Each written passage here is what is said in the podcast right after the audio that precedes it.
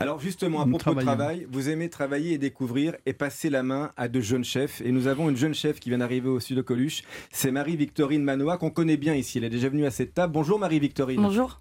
Vous êtes la chef du restaurant au Lyonnais. Vous êtes passé par d'autres maisons avant de travailler avec Alain Ducasse parce que au Lyonnais, c'est un restaurant euh, Alain Ducasse. Vous êtes allé chez Trois Gros. Votre papa, Jean-Louis Manoa, tient le Mercière euh, Exactement. à, à, Lyon. Donc vous êtes euh, pas une mère lyonnaise, mais vous êtes une fille lyonnaise. Voilà, hein c'est ça. Pas encore mère, mais bon, dans la, dans l'envie en tout cas. C'est vrai. Et, donc vous aimez travailler euh, les produits tripiers, vous aimez travailler la cuisine classique, la tradition.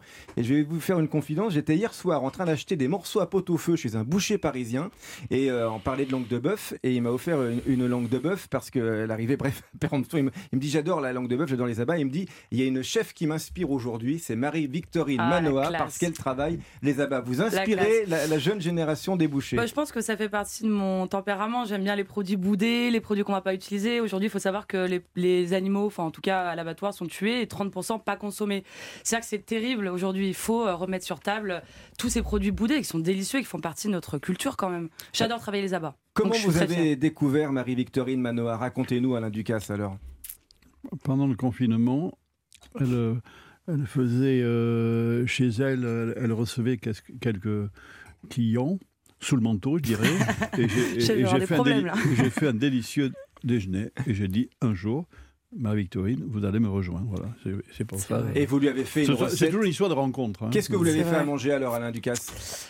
J'ai fait euh, donc on a fait plusieurs plats euh, pendant ce repas-là et j'ai voulu faire des recettes euh, percutantes en tout cas qui me tiendraient à cœur et j'ai fait le gâteau de foie blond c'est un hommage à Alain Chapelle qui est un chef que j'affectionne beaucoup et euh, qu'on a un petit peu euh, même, même si Marie n'était pas née quand euh, décédé.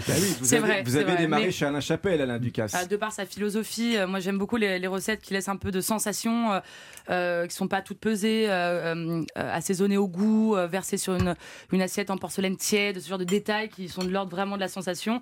C'est ce chef-là qui me les ont apportés. Donc là, on a fait une sauce. Aujourd'hui, on décrème un petit peu. Hein. La cuisine, elle reste très gourmande, mais un petit peu rafraîchie. Donc c'est des sauces qui sont un petit peu plus légèrement tranchées réduite de par le, le jus et le collagène et non pas par des réductions de crème. Voilà, c'est une cuisine euh, historique, mais un petit peu plus fraîche. Gâteau de foie blond de volaille, c'est une institution de la cuisine française. Mais dites donc, c'est gonflé quand même de faire ça à Alain Ducasse, qui a fait cette recette quand il bossait avec Alain Chapelle. Euh, dites donc, parce qu'on sait que c'est toujours compliqué de retrouver une émotion de goût. J'ai eu très très peur hein, quand j'ai reçu Alors, le chef. Alain, le plus difficile, c'est de trouver des beaux foie blonds ça, grâce au chef. de volaille.